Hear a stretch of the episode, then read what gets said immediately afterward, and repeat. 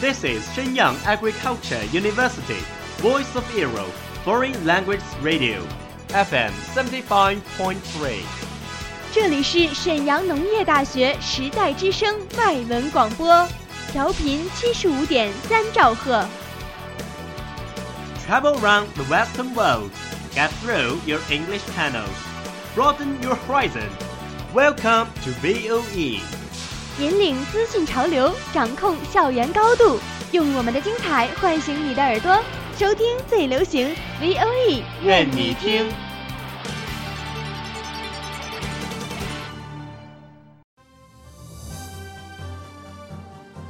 Campus Interview，与校园名人 face to face，讨论资讯 what you like。欢迎翻开《校园访谈录》。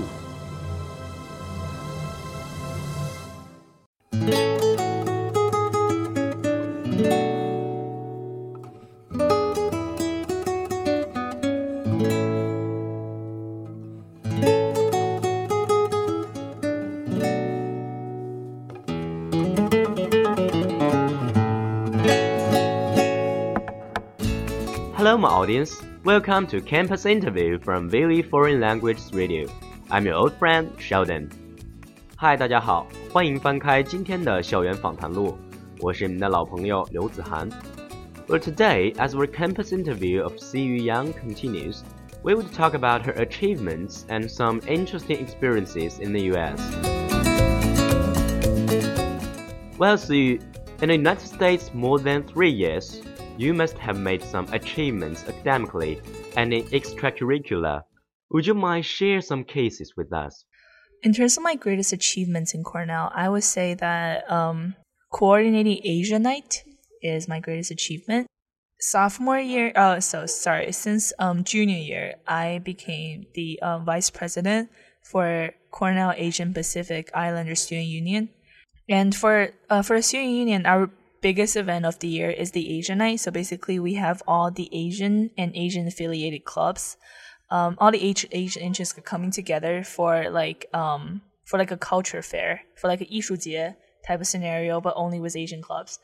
And there is performances, there's food, there is booths, um, and it was a lot. It was um there were, I think it was attended like last year's Asian night, the one I directed was attended by a thousand and three hundred Cornell students and faculty. Um, it's a lot of work. I did most of the operations. Like I led a team of uh, doing most of the operations and the marketing job. It was it was so much work. Um, and out of Asian Night, something I'm really proud of is I designed um, a poster, um, which is really cute. Everybody loved it, and we made the poster out into a series of stickers like even until right now, if you walk around Cornell, you see people using that sticker to sticking behind their laptop. And I'm really proud of that. I'm really proud to do something that would contribute to be a part of the Cornell culture, and even to have like a legacy for me leave to uh, for me to leave behind. Like I would be, I would dream going back to Cornell like after three, four years and still seeing that sticker being used. I'll be really, really happy.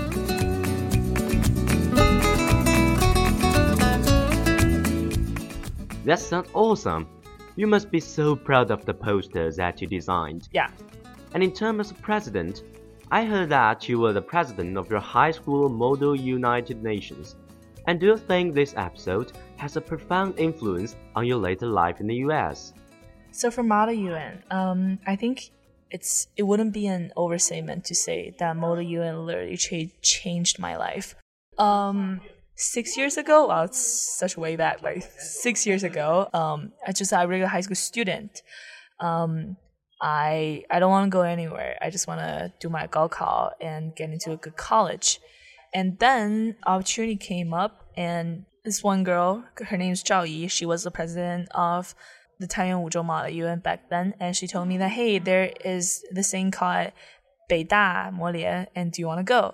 I was like, yeah, totally. Sounds like sounds like a wonderful idea. I get to know a lot of different people, and I get to travel, so I don't want to go to school. It's perfect. And it was the first time that I figured that there's so much that I don't know. Um, there and all these students from from Beijing and Shanghai, they know a lot. They know everything. I was overwhelmed. I was really scared. Um, and and I got to know a lot of people um, who are actually planning to go to the United States study. And they and they basically convinced they basically dragged me to the past and they're like, oh, this is like, don't stay in China. There is all the other all the horrible things that Chinese colleges would do. They will make you waste four years of your life, and um, you won't be able to get a job, and you'll be addicted to Dota and LOL and all these horrible computer games, and just waste your life away. I was like, oh my god, sounds so scary. Um, that was one of the points, and the other point is um, some of the seniors that I found that I really adored, that I really respected, they went to United States and got into really good colleges and I saw their pictures from the United States and I was like, wow, that sounds so cool. And I talked to my parents, they were totally down for the idea. So that's how Model UN totally put me on the path of going abroad.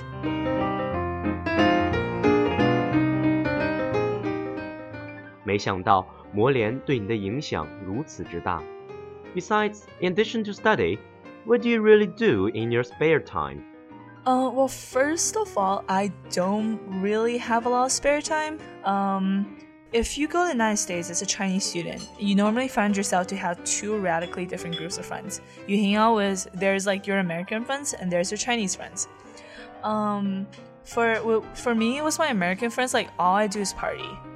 I dress up, I go out, I drink a lot, I pass out, and I wake up in the morning with a headache and try to study.